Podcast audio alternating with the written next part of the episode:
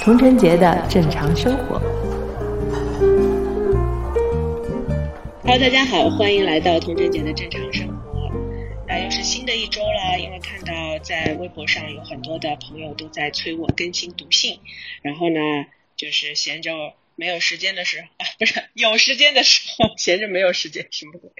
闲闲着有时间的时候呢，就把呃大家的私信都整理了一下。然后我们这次一共整理出了八封来信啊。我们先呃第一期的话，先读四封吧。然后呃一个人读信啊，还是角度比较单一的情况，我就请到了我可爱的搭档，最近已经变成大番薯的。樊叔来跟我一起读信。Hello，大家好，我跟那个掌柜也有连线了啊，然后我们现在是京沪连线。啊，京沪连线，京沪快线。嗯。你是一边在吃派，然后一边跟我聊天吗？不是，就是有一种下午茶的感觉。下午茶，对，现在好像吃到东西都很不容易啊。我在我在北京也感觉感觉是这样，现在不能堂食了。所以，呃，但是外卖还是可以。所以大家最近在北京的状态，先跟他讲一下，就是我的几个朋友们呢，他们都呃买了帐篷，然后在在自家小区里露营。放眼望去，都是坐在草地上的人。现在是一种什么流行的吗？还是什么？没有，因为因为五一不能堂食嘛，那大家就是要么就。去很很远的地方玩的人，要么呢就那没地方去嘛，咖啡馆什么都关掉了，所以就只能坐在比如朝阳公园啊，像一些中山公园啊这些公园里，然后呃那不想出门的，比如说有小孩的，他们就就待在自己家楼下，有的嘛简单一点嘛铺个毯子，对吧？有的复杂一点的嘛还有帐篷可以在那边露营，嗯，就是自制的一个下午茶或者说游玩的环境。对，因为其实北京的风控区也开始多了起来嘛，然后我也有碰到前两天跟一个朋友，因为是四月三十号是最后一天可以堂食嘛，然后那天我正好非常巧的是中午也约了一帮朋友，然后晚上也约了一帮朋友，所以晚上的有一位朋友来的时候就给我发了个消息说他呃因为去做核酸导致路过了一个风控区的边缘，然后被提醒说他。呃，他可能是呃比较危险，就弹窗了吗？呃，当天还没有弹窗，第二天就弹窗了。嗯，所以所以这这个也是一个呃现在的一个很普遍的现象吧，我觉得，因为他住的那个地方的四周都是风控。所以他去做个核酸都会路过风控区，然后免不了就会就会被扫到嘛，然后对。我觉得就是感觉现在就是全国各地很多地方的人好像都没有心情去关照原来可能最烦心的那些事情了，反正每天都是跟那个一些疫情的数字打交道嘛，所以说大家心里边都很那个什么的，就是我自己也有这种感觉，就很。毛毛躁躁的，就是你之前还想得很好，比如说开书单啊，开电影电影片单啊什么的。后来一看，书的书和电影其实都看不进去，因为你每天想的是，哎呦，什么时候可以出去啊，然后怎么怎么样啊。所以说，我觉得我们这个读信环节也可以给大家一种，就是怎么说呢，就是忘记暂且忘记这些事情的一个窗口。因为我看很多给你评论的人都写这种。这这种感觉就是说，他也不求说在我们的节目里面听到有多多大的那种大道理嘛，不外乎就是一种陪伴的性质嘛。我觉得这个还挺好的啊。啊，对啊，是，就是我们也说不了什么大道理，但是因为现在我觉得是大家都有个共同的大目标在那里嘛，然后呃，每个人就是在生活中啊，在就是每天做核酸的。事情当中，在其实有一点在被消磨啊，但是呃，我希望就是我们的播客还是给大家带来一些不一样的视角吧，因为这些信的话，其实还是呃相对是在社会正常运行的时候发生的事情，所以我们也可以相对来感受一下，然后 来回忆一下，呃，顺便运，对对。正常生活中的烦恼，就是正常生活中也是有烦恼的。呃，不，呃，虽然我们现在的烦恼可能更大一点，但是回到正常生活，我们还是还是需要去处理一些自己的事情啊。哦，好了，那让我们开始吧。第一封，第一封我来吧。哦，好，我们都还是都匿名吧，好吧。嗯，好。然后那个第一封他是呃，就是啊，他是也是要匿名对吧？嗯，对对，是要要求匿名。OK，然后那叫小 C 好吧？哦，好，好，呃，不知道会不会被掌柜读信，如果可能的话，求匿名，谢谢掌柜。我和现在的男友在一起四年了。对方短期内无法解决经济和异地问题，这让我时常感到不安、焦虑。而且，我认为与他结婚和我理想中安稳踏实的生活是相悖的。因此，我认为既然无法结婚，就不要浪费彼此的时间。我想再接触接触别的男生，寻找可以建立家庭的对象。呃，两个月前我提出分手，但我又十分享受依赖他，尤其是居家隔离期间，我独居了四十多天，且至今不知道何时才能解封。他答应了陪我过渡，陪着我直到我找到新男友，或是我不再需要他陪伴。这四十多天，我每天视频聊天。恢复了像交往期间一样的亲密，我理性上觉得我应该不再联系对方，至少不应该像现在一样和没分手没什么区别。可是因为我的优柔寡断、不够自主，舍不得对方在情感上提供的我十分需要的依赖和陪伴，不联系对方我又非常难受。虽然他同意了过渡，但我认为这对我、对他、对我们的关系都非常不好，自欺欺人。我担心在。这么发展下去，当疫情结束，我逐渐开始接触新的男性，我要怎么面对他呢？或者要与他友善分手？我现在该怎么做呢？另外，能让我，另外能让我依恋和信任的人很少。我希望以后他依然能以朋友的身份存在于我的生活中，即使联系不再频繁，但当我需要情感支持和帮助时，他还能出现。对此，他拒绝了。呃，说这是男友才做的，我这种想法现实吗？哎，这个刚刚说到就是可能是疫情 期间发生的事儿，对，然后发现，对，就是我们的第一封就是就是呃疫情期间发生的事儿啊。哎，我觉得这个痛苦其实还是来源于自己的纠结吧。我觉得如果其实这个事儿吧，因为异地啊。异地问题和经济问题，我觉得确实是一段亲密关系，特别是如果你们想要结婚的话，这种关系当中两个非常非常可以造成阻碍的因素。嗯，所以我觉得首先是就是异地啊，就是我觉得异地就是看你们是怎么异地，就比如说你们异地的城市是不是就是相对来说是差不多的。就我的意思说，比如说上海和北京相对来说就没有那么大的异地的感觉，因为大家可能工作啊、生活水平都会差不多，所以差异会比较小。如果你的异地是比呃，比如说大城市和比较小的城市的话，那可能就会造成很多观念上和生活上的不合适。然后我觉得，嗯，还有就是经济问题嘛。所以既然你说有经济问题，所以我就猜你你们的异地问题会不会像我是像我之前说到的这种异地问题？因为你也没有提，嗯，我猜是，我猜是针对结婚这个事情，可能这个女生或者女生家里的一些标准，可能这个男生现在还达不到。嗯，其实我们读信的时候还碰到挺多这种问题的，就是想要跟这个人在一起，想要结婚，但是似乎呃很多的条件还没有达到。但是我觉得，其实很多时候自己的第一感觉是对的。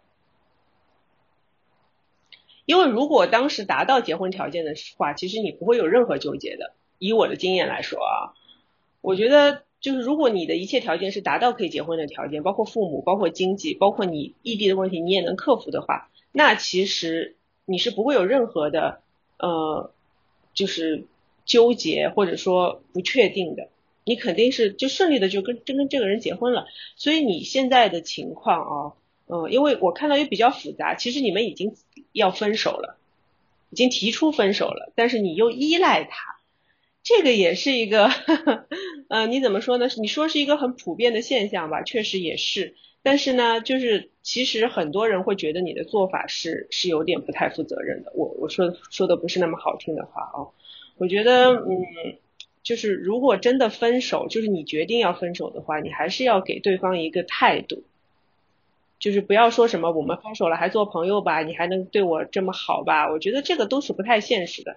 然后我觉得你的男友其实他的就他也不是你的男友，你的前男友，你的现在的亲密的男性。他也回复你了，说如果我我们分手的话，我是不可能为你做到这些的。所以其实他的态度已经非常的明确了。我觉得男性是不是在这个方面，他相对来说，呃，就是头脑中他是会有一笔账的，就说我对你付出这些，我是肯定是要做你的男朋友的，我肯定是要有这个名分的。然后你要是觉得你还想要这些，但是你又不想要这个名，不想给我这个名分的话，那我们就不要在一起了。其实我觉得对方已经给了你一个非常明确的，就是选择了吧，你就选哪条路，其实就是这个意思。但现在的问题是，小 C 的话在情感上现在暂时可，我觉得可能是因为疫情的原因，然后又比较孤独、比较寂寞，然后又需要依赖别人。那我觉得说，就这可能就是你自己跟自己的一个斗争的问题了啊，你就是自己要。自己要就是想明白，就是你不可能去依赖一个人一辈子的，哪怕你最后还是跟他在一起了，哪怕你还是甚至跟他结婚了，你也不可能说我就去依赖这个人，特别是在情感上的依赖啊，这个事儿其实其实挺挺严重的。其实从我从我的角度来说，你这样依赖一个人，其实已经差不多是失去一部分自己了。所以就是怎么样培养自己能够独立的。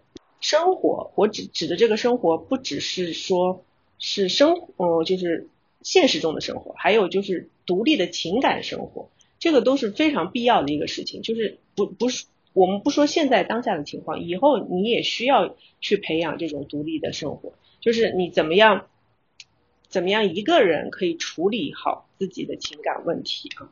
觉得我我觉得这封信也其实也挺有代表性的。然后。呃，你觉得就是作为男生的角度，你觉得她的男友现在什么心情呢？我觉得她男友还挺成熟的呀。嗯，就是一方面，一方面是就要就你刚才说的，就是呃，给他说的很明确，就画红线嘛，就是说呃，因为那个女生，因为女生我觉得有点既要又要嘛。嗯。对吧？然后男男生嘛，其实是一方面画红线，就说的很清楚，就是说他的那些想法，就是说未来还能够依靠的那种朋友存在，呃，即使什么呃联系不再频繁，但但当情感需要的时候，他还是在。我觉得这个对绝大多数男的男生来说都很难做到吧。所以说在这一块他画了红线，但同时呢，你说他。风控的四十多天，他也是每天跟他视频啊什么的。我觉得作为男生来说，做的够好了吧？嗯，其实还挺有诚意的。对吧？应该做的够好了。我我很想知道掌柜你怎么想一个事情。我突然觉得说，呃，你觉得就是我个人觉得这女生有点就是，因为我觉得交往这个东西肯定是相互的嘛。就是对方给你提供怎么样的价值，这个价值可能是实际的价值，有可能是现在比较流行的说法叫什么情绪价值，对吧？然后是不是一个成熟的人也要考虑一下自己能给对方提供什么价值呢？当然了，当然了，我觉得一段关系当中，但是一定是互相对的。但是我我通篇读下来，觉得说他从头到底就在考虑，呃，他未来的另一半给他的提供的价值。嗯，他对于感情的判断，就是说要不要跟他继续下去，也是基于啊，男方可能有一些，呃，有一些条件是没有没有满足他的一些那个怎么说呢，一个预期的，对吧？然后对于男生的那个未来的一个要求，比如说未来，呃，即便分手了，也要在情感上随时能出现这种，就是我是觉得说，这女生用比较俗的说法，就有点自私嘛。嗯。对吧？就这个，我觉得我们我们两个都说的有点，都都说的有点有点直了，这个事情。呃，但是我觉得他可能这个时候他需要有一个这样的，也不叫当头棒喝吧，就是有一个就是比较相对清醒的视角，因为我觉得就算我们今天不不说这个事儿，未来有一天，比如说真的等到解封了，或者他们能够见面的时候，然后他还是会面临很多现实的问题，导致他们不能够呃真正的走下去的时候，那这个时候我相信，就算她不说，但是她的男友肯定会说，那要不我们就还是不要联系了，就是他早晚会经过这这一关的。你知道吗？所以就说这个事儿吧，就是首先他得自己做好一个这样心理的准备。如果他真的觉得现在的条件不符合继续跟这个人，呃，就是好下去的话，那这个人是会走的，他肯定会走的。他现在的所有的所有的就是提示也好，他说的话其实都已经非常清楚了。就是而且我一直觉得，就是前男友前女友这种关系吧，呃。如果是真的彻底分手，或者双方一点情感也没有的话，呃，其实是没有必要做所谓的非常亲密的朋友的。我我也这么我也这么觉得。对，是吧？就是说你不存不存在这种情感基础了，因为你原来你们在一起是为了亲密关系才在一起的。对，然后你们之后就是就不存在成为朋友的条件了，而且可能还会就是就。就是我觉得有一些有一些人会还去保持这种所谓的亲密朋友的关系，可能就是还是心里没有完全放下，或者是想把对方作为某种资源吧，就说的直一点的话。所以，所以我觉得，我觉得不要想太多，说我们我们就算不在一起啊，还是做朋友。就是我我我记得我曾经以前读信的时候有说到过一个概念，就是一个通往分手之路的一个过程。就是你现在在这个过程中，小 C，你有各种的纠结，情感上的舍不得，其实是正常的。但是这段感情，你的判断也好，或者你家人的判断也好，现实的问题也好，指向的都是一个没有出路的一个出路。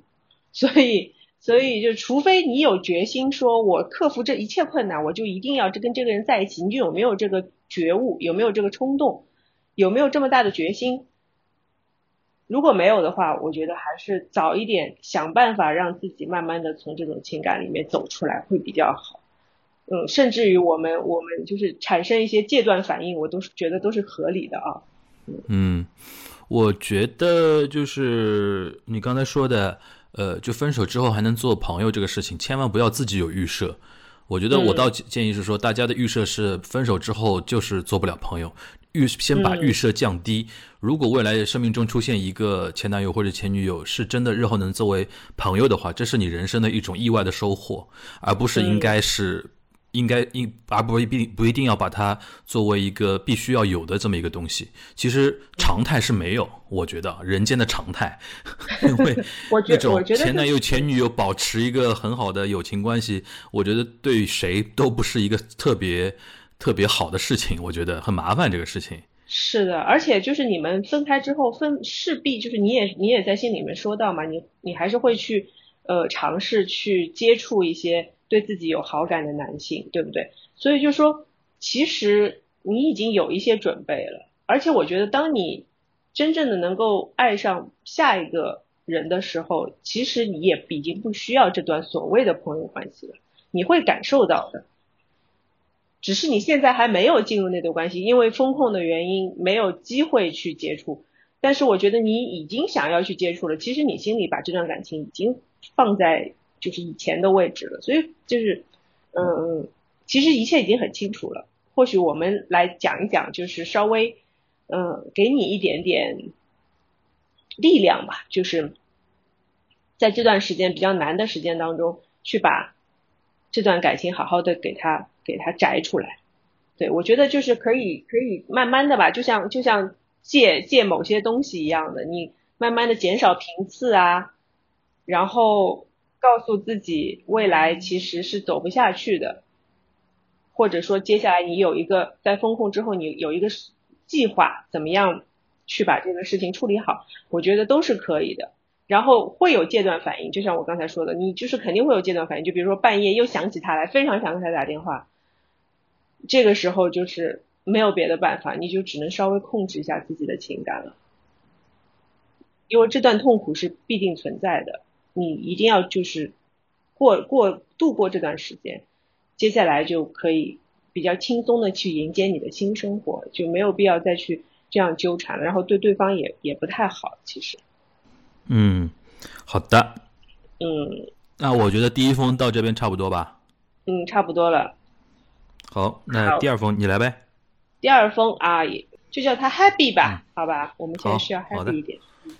嗯掌柜好，我是九四年的，已经到了亲戚被亲戚朋友说再不找对象结婚就要孤独终老的年纪。从研究生毕业一直找人，也一直有人介绍或者同事表示好感，但我一直处于没有感觉的状态。去年开始呢，有点着急，也尝试在相亲软件放资料，加了几个微信，但没时没办法去有精力了解到每一个人，而且感觉对方也是同时加了几个人，聊着聊着也就不了了之了。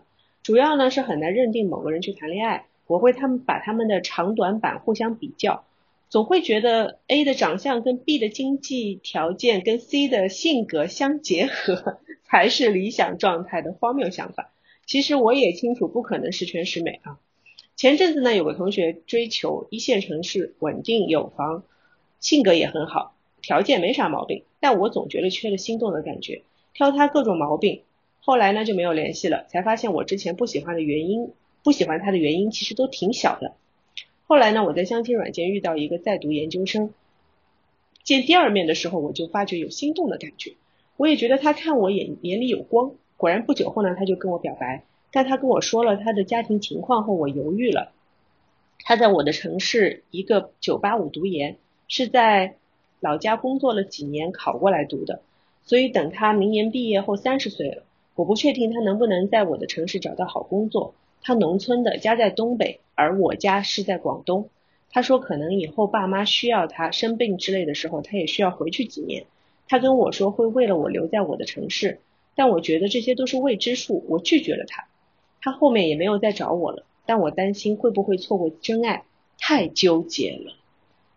啊，觉得怎么怎么怎么一和二是配套的了？我觉得也是，就是呃二第二封很有心啊。对对，第二封是第一封的前传。对的，很像啊。是的，那你先聊聊吧，我读读完了。嗯，我觉得还是那句话嘛，既要又要嘛，对吧？嗯，我现在我觉得我们我聊个比较可能比较虚虚的一个话题啊、我现在觉得说，现在不是女生的地位也越来越独立了嘛，也越来越嗯强大了，可能这种问题就是会困扰越来越多的女生的。嗯，对，因为对男的来说，传统上还真的是没有那么多的纠结的点。嗯一方面，我们可以把它视作为男性在现代社会中的适应程度，或者说那种就是他的进化程度不及女性。但是从这个角度上来讲，我们会缺少很多烦的东西。我们不，我男男生啊，我是说不会嗯去纠结很多问题。但现在现代社会就是会让女生有很多纠结的东西，尤其学历高了之后，然后自己经济又独立，然后自己的眼界又开阔了之后，就会有越来越多这种纠结的问题。现在我是觉得说，可能东亚，因为我自己做东亚观察局也有这种感觉，中日韩好像现在都比较面临这种问题。有这个问题是吧？嗯，你你觉得呢？就是是是不是现在对于小女生来说，可能这种纠结我以后会越来越普遍？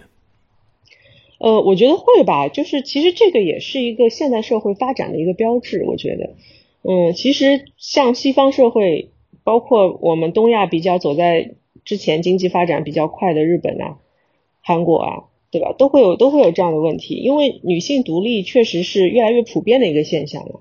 而且因为就是因为女生在社会当中的，就是她能够承担的工作，或者说她承担的责任也越来越多、越来越大了之后，其实男女平等，它就算你不喊口号，它已经也是一个已经存在的事实了。特别是在大城市里啊，所以就说，呃，接下来就是其实女生的一个择偶观念的问题了。因为其实我们的择偶观念吧，其实还是 比较遵循几百年前甚至几千年前的一个传传统观念是传统跟现代的拉扯过程中，我觉得是的。所以就是现代女性怎么样在这样的一个呃其实比较拧巴的状态当中去找到自己寻求另一半。的这样的标准啊，其实是是挺难的这件事情。我觉得这不是不是某一个人面对的问题，而是一群人，甚至大部分女生，就是适婚适龄适婚适龄女生的一个一个问题。所以我觉得，首先就是这个问题吧。因为我看一开始就是 happy 啊，就是说是亲戚朋友在跟你说，再不找对象就要孤独终老了。我就是我不知道你自己是怎么想的。对，就是你是不是真的需要一个伴侣在此时此刻啊？因为我觉得你后面的一系列的相亲的经历都是像有一种赶鸭子上架的感觉。因为我曾经有演过一个话剧，叫做《寻找男子汉》。这个名字就是挺老的啊，因为其实是其实是呃沙叶新老师在九十年代初写的一个剧本，但是当时他就有写到大龄未婚女青年去相亲找另一半的一个故事，就是我在里面演的就是那位女青年，然后她因为快三十岁了，所以她去寻找自己的另一半，然后就在剧里的显示是她找了三个男生去相亲，但是。都各种各种就是不合适，一个是妈宝，然后一个是呃有点虚伪的这种小干部，然后最后又是又是一个非常就是完全没有想要交女朋友的一个这样的男生啊，就是说嗯，当然这个是比较典型的戏剧的手法，因为它需要在两个小时之内展现出这样一个社会现象，但是我们其实你想九十年代初就有就有。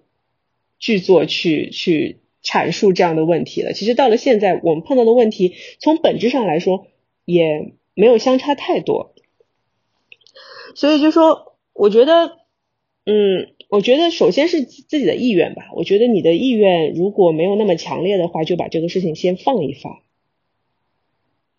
因为呃，我觉得现在女性面对呃择偶和自身发展这两个其实是稍微会有一点矛盾，甚至会有点互相影响的这两件人生大事的时候啊，最重要的是自己的意愿，就是其实没有一个固定的标准。如果你非常想结婚，你非常需要爱，那你可以去找，没问题。但是如果你是被别人说或者被周围的舆论影响的，那我觉得你是不是要静下来先思考一下自己。是不是真的想要此刻去找？因为有的有的事情就很奇怪，你你强烈的说我要去找的时候，你看最后列出来的就是条件一二三，对吧？A B C，A 的长相，B 的经济条件，C 的性格结合，啊，那真的是可能彭于晏都达不到吧？就是双方条件还是要匹配的嘛。就是你在挑别人的时候，别人可能也会在挑你，嗯。所以就是我这边就是我这边插一句啊，就是我觉得很可惜的一点，他最后一点里边说到，其实他对于那个东北男生，他其实是有心动的感觉的，对，然后他只是犹豫的是人家家里的情况，对吧？然后比如说呃，能不能在那个他的城市，因为我估计他是广州啊，因为就是他说他是广东的嘛，广东有九八五的大学就就广州了，然后那个他。他就是，而且他们一个男生嘛，又是东北的，他又是广东的，又是中国两个，就是那种家族观念或者说那种地域的那种特征非常强的两个地方，所以说他的那种犹豫，我是能理解的啦。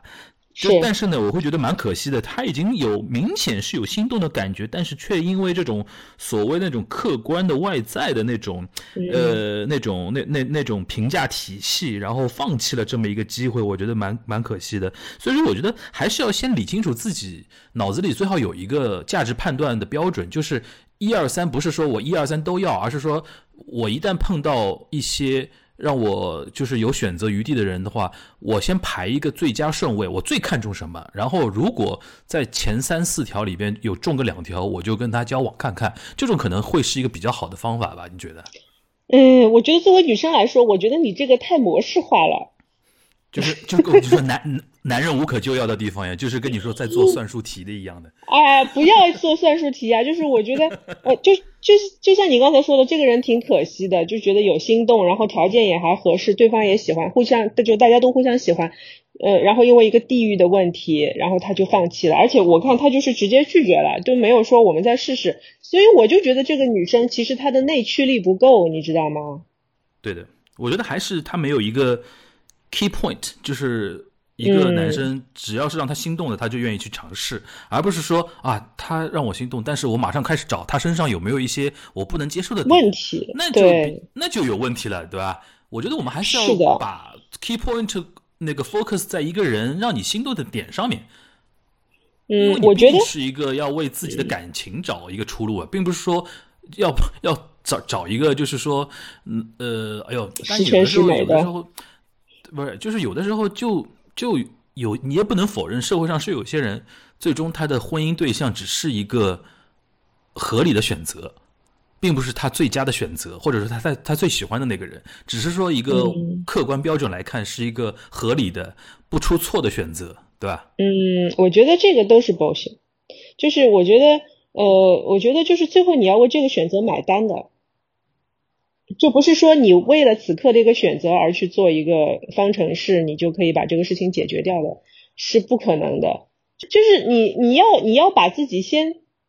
放出去，你才能够看得到这个事儿是不是有未来。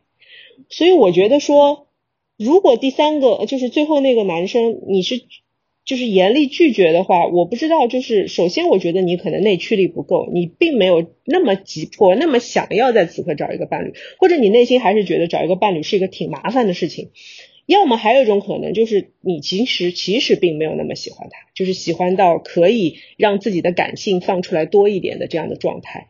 因为我一直觉得，就是嗯，现在的女生其实分析能力都很强的。你看你洋洋洒洒写了那么多，对吧？一二三四五六，其实其实你都分析的很透彻了，我们都不需要不需要人工智能了。其实你自己很清楚，因为你最了解自己。所以就说你在你在那么多分析之后，当你。碰到一个让你心动的男孩的时候，你能不能把你的理性稍微往后缩一缩，让你的感性多出来一点，然后去稍微的享受一下这段接触或者这段关系。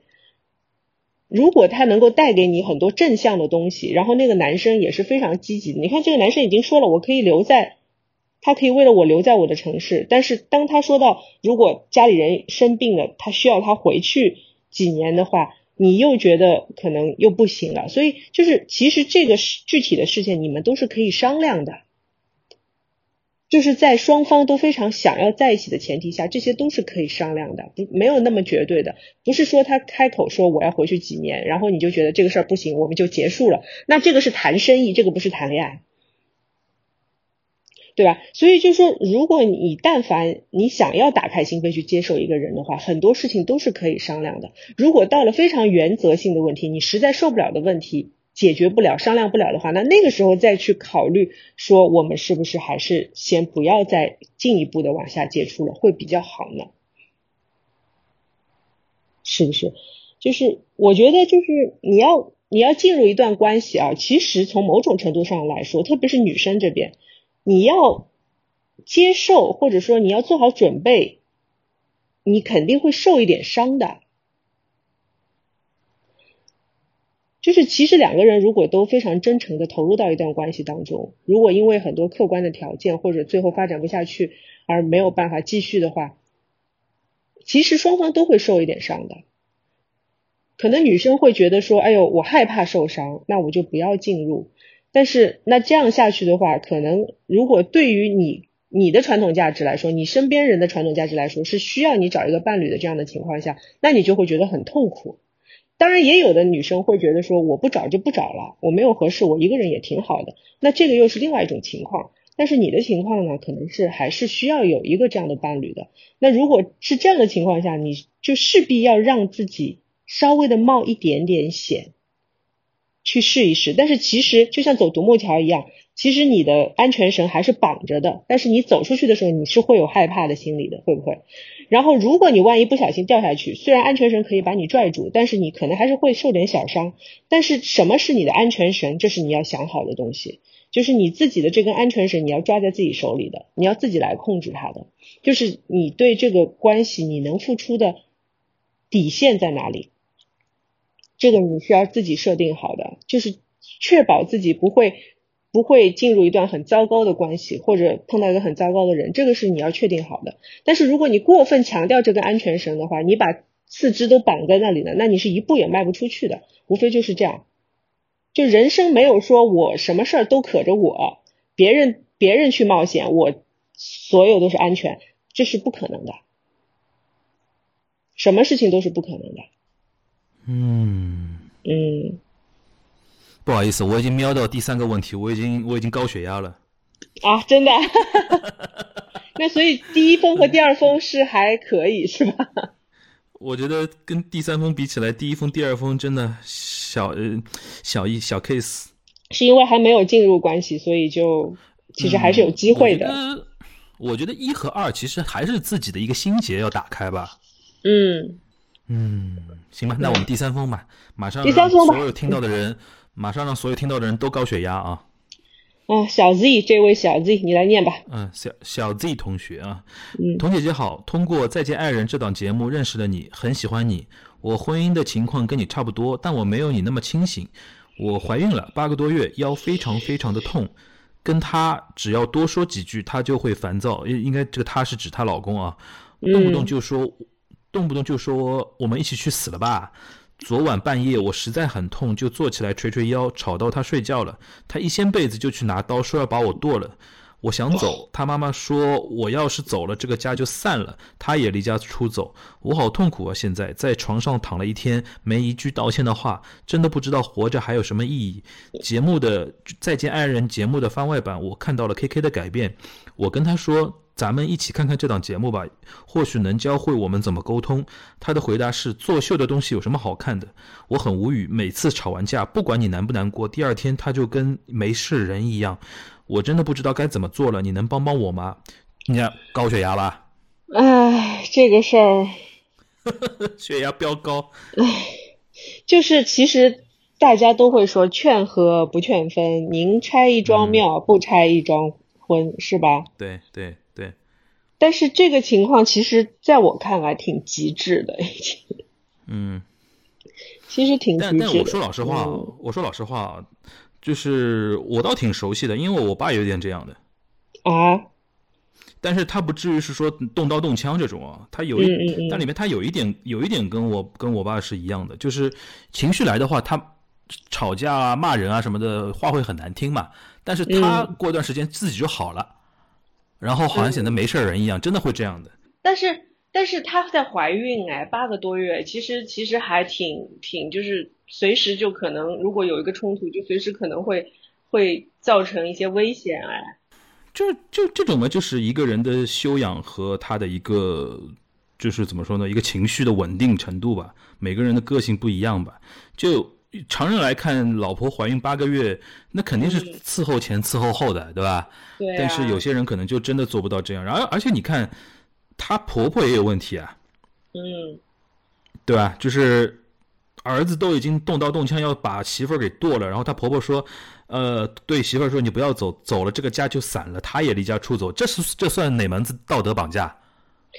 嗯，但是你反过来想，就是儿子可以变成这个样子，母亲是肯定妈宝嘛，对啊，对吧？肯定是有责任的，也是有责任的，就是、对对对，就是你们都不要妨碍我，我我想怎么样就怎么样，嗯、我睡觉的时候就睡觉，你不要吵我，这个你肚子里的小孩就是你生吧，就是你去生吧，跟我没关系。就是其实我们都可以想到这个男人的。心中的 OS 是什么了？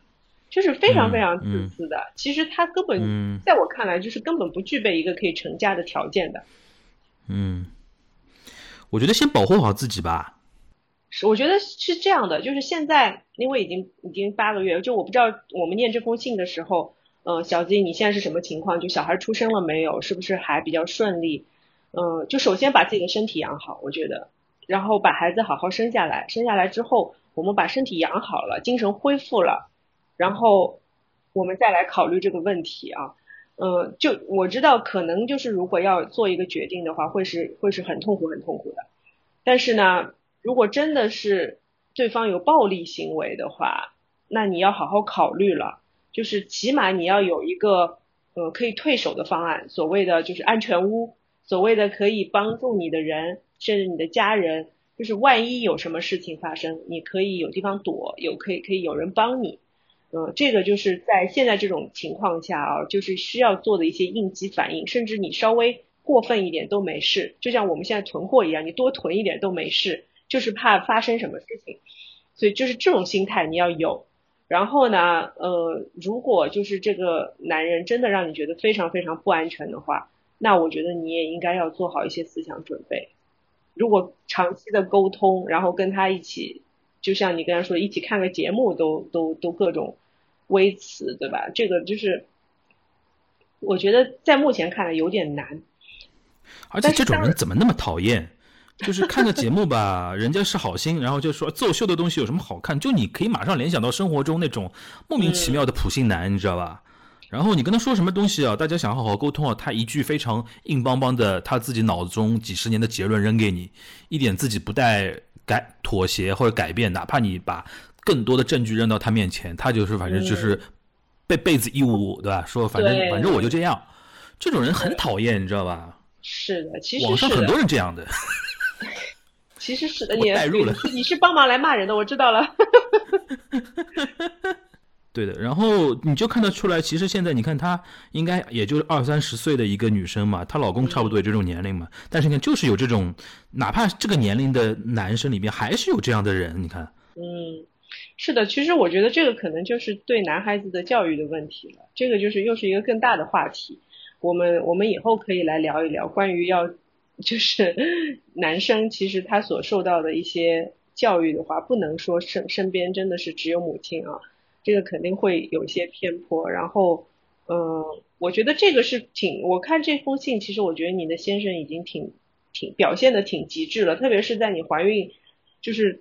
几乎要临盆的这样的月数月份月份头上还在这样子，就是他丝毫不考虑你的情绪了，等于说他也不考虑自己的小孩了，那他真的是一个可以说他是一个六亲不认的人了吧？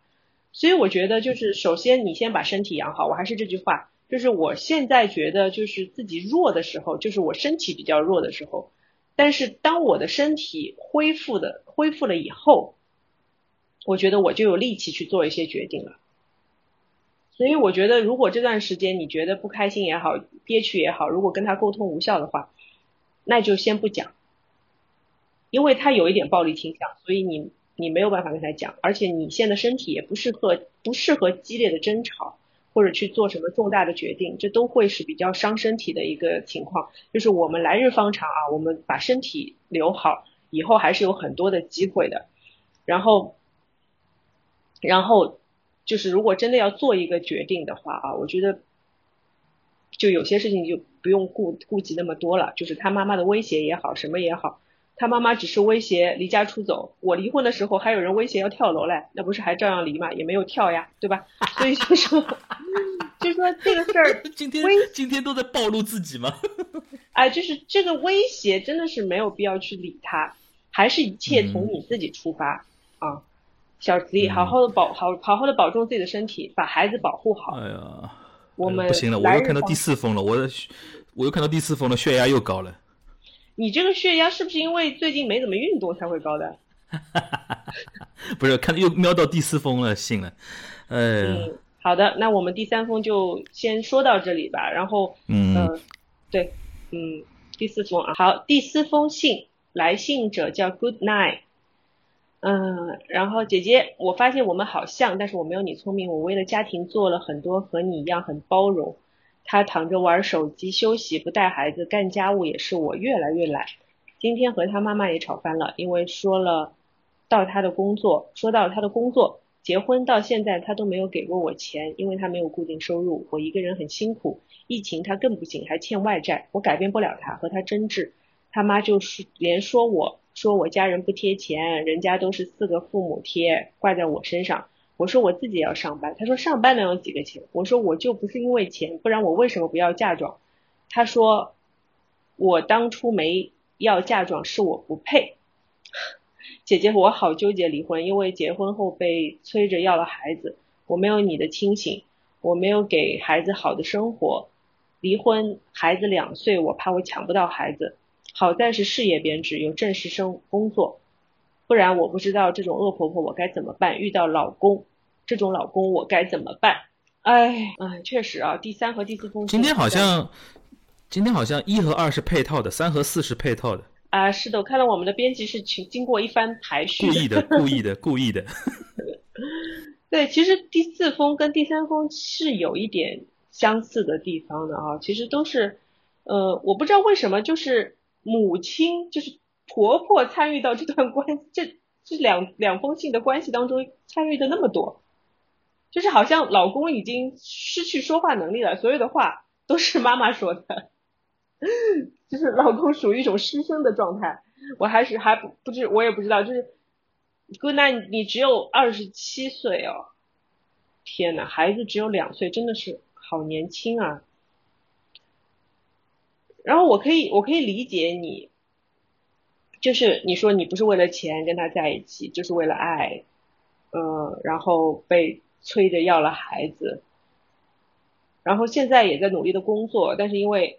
因为丈夫没有工作，所以家里的经济也比较的拮据。然后婆婆又把这一切的问题怪怪揪在你的父母没有贴钱上。那我觉得这个事儿真的有点有点有意思哎。你 现在这种情况很多嘛？就是小夫妻两个人生活，生个孩子，然后四个父母就一定要贴钱，有这种规矩吗？黄老师？规规矩是没有，但是现在因为的确那个呃生活的那个成本会比较高嘛。而且现在基本上有了小孩的话，都都那很卷嘛，一定要高标准嘛。然后年轻父母谁会想让自己的孩子一开始就输给别人呢？就一方面也是为了孩子好，一方面也是自己的某一种虚荣心嘛，对吧？但我我想我想问了，造成整个成本会比较高一点吧？就我想问啊，就是我不知道，就是婆家是不是因为婆家人贴钱了，所以他会觉得嗯。你的父母没有贴钱，是这样的情况。一般来讲的话，一般来讲的话，就是说，呃，是他们是夫妻两个，等于是住在婆家嘛，是这个意思吧？嗯，不一定，好像没没写啊，没写啊。嗯，就是说没有工作，丈夫现在没有工作。嗯。丈夫没有工作，然后这个逻辑比较怪，就是自己儿子没有工作，然后怪那个媳妇儿的娘家没有贴钱，这个事儿其实很怪的，他这个逻辑蛮怪的。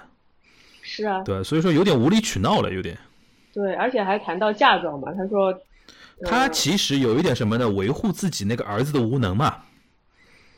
我觉得是吧？就是其其实让我感觉这个家庭有一点，就是已经进入了稍微有点扭曲的状态了啊。首先就是沟通的双方摆烂了，当事人。对，儿子摆烂，然后婆婆们因为护子心切嘛，嗯，对吧？然后导致他护子心切，一个表现形式就是要把媳妇儿儿媳妇儿给贬得一无是处，这样才会让媳妇儿觉得说你也没有什么了不起的，有什么资格说我儿子？就这种心态呗。但是大家的就是，我又要说了一个家庭的共同目标是什么，对吧？你们结成了一个家庭。我自己观察下来啊，我自己比如说身边朋友啊，自己的亲戚的那种家庭啊，我觉得父母介入的小家庭总归搞不好的。嗯。父母介入太深，总归没什么好事情。是啊，而且而且婆婆真的其实挺有点有点就是。我们不说 PUA 吧，就是起码她并不尊重你，然后所有的事儿都是对人不对事，她说的都是什么你不行，你不配，你家人不贴钱，然后你现在也在怀疑是不是自己的问题。天呐，姑娘，你你真的没有问题。我我想说，这个就 PUA 呀，这个就 PUA。对，就是你你你就是首先，我觉得这个事儿你要跟你老公有一个充分的沟通。就说你们到底要不要把这个日子过下去？因为这个日子过下去的前提就是你老公不能再摆烂了，他要好好的去找工作，对不对？当然我不知道你们在一起的前提是什么，然后你是不是也有会有点后悔当初的选择？我不知道现在是不是这个情况。如果就是已经到了要后悔的程度的话，那是不是考虑就一走了之吧？就是也我我说的一走了之就是就是就是结束这段。先离开那个小环境，先离开那个小环境再说。我觉得。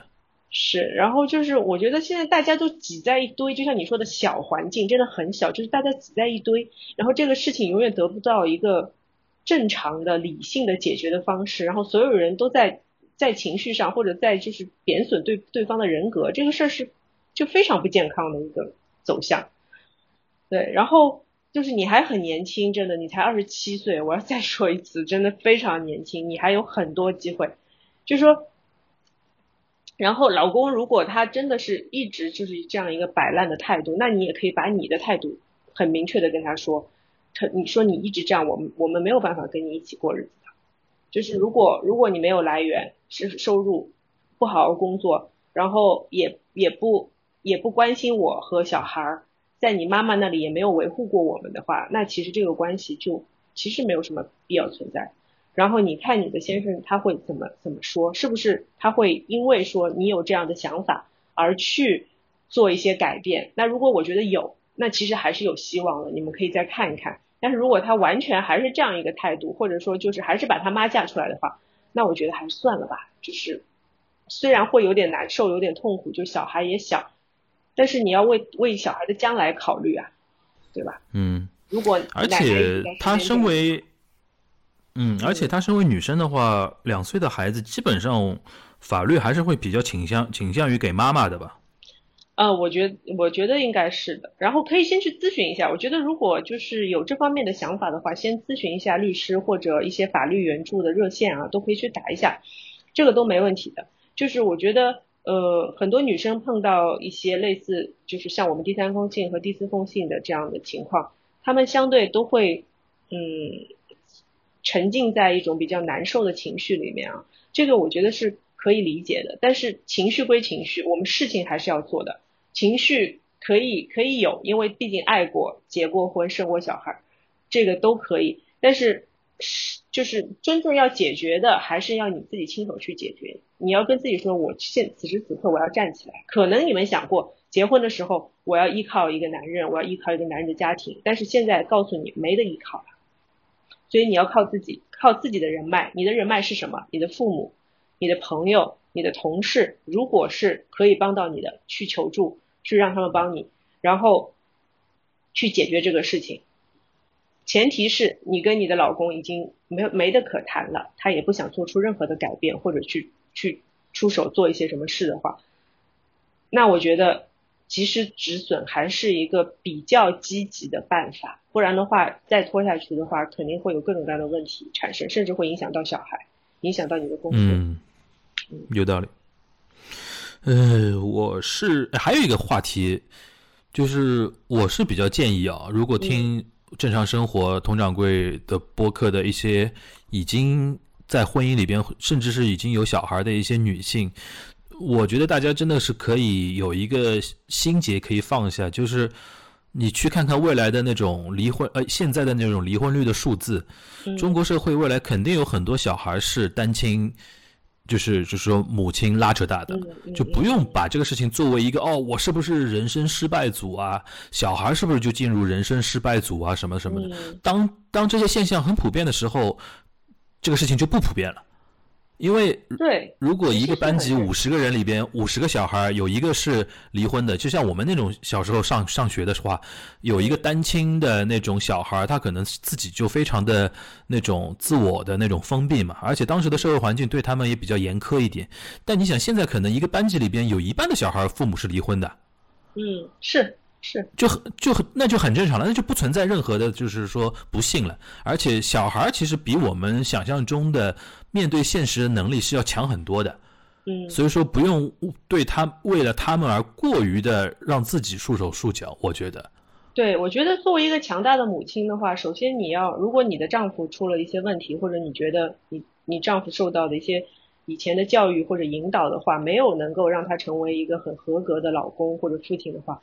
那如果自己的小孩，那需要你自己来教育拉扯长大的话，那其实也是需要一些就是比较科学的呃系统的去学习一点呃怎么样对小孩有一个更好的教育的这样的问题，其实也是给你自己敲响了一个警钟。那在这样的情况下，我相信呃你的孩子他肯定是会变得更加的懂事，然后更加的能够理解你。我觉得孩子都是可以理解父母的，只要你把他当成一个平等的人去看待。把一切该该跟他说的真相都告诉他，也不用去贬损自己的丈夫、自己的婆婆，因为这都是小孩的亲人。但是你要告诉他事实是什么，而不要让他自己在那里瞎猜。嗯嗯，最后我想强调一下，第三封信的投稿者跟第四封信的投稿者，如果你内心有什么决定的话，不管你做什么决定哦，就是有一个最主要、最主要的一件事情，一定要保护自己的安全。对，因为如果你的另一半是这种样子的男性的话，嗯他们很可能会很幼稚，这种幼稚有的时候会变得很危险。嗯，你是男生，你比较清楚这点。不是因为社会新闻听到太多了，对，尤其妈宝男，妈宝男有的时候会受不了很多一些自尊的一些挫折嘛，你懂我意思吧？所以我的建议啊，如果就是你提出要分开，然后对方表现出有非常激烈的，或者甚至于是暴力倾向的这样的情绪或或者是动作的话，那你以后再跟他谈这些事情，你就尽量不要跟他，让别人去跟他谈，或者是哪怕要谈，也要约在一个公开的场合，多叫一些人一起。这个就是，如果你下定决心要跟他分开的话，你要做好准备。如果他并没有那么上路的话，可能你们以后真的就是陌生人了。所以你没有必要对一个陌生人，或者说是更比陌生人更甚，一个会对你造成伤害的陌生人去留任何的余地了。你是保护自己最重要。这个时候不要去管别人会说什么，甚至于你的父母会说什么，甚至于你以后的小孩会说什么。这个时候你要跟自己说，我要保护我自己，这是第一位，其他都不重要。好了，我们今天的读信呢就先到这里，下一期继续为大家读信。感谢番薯，今天就这样，拜拜。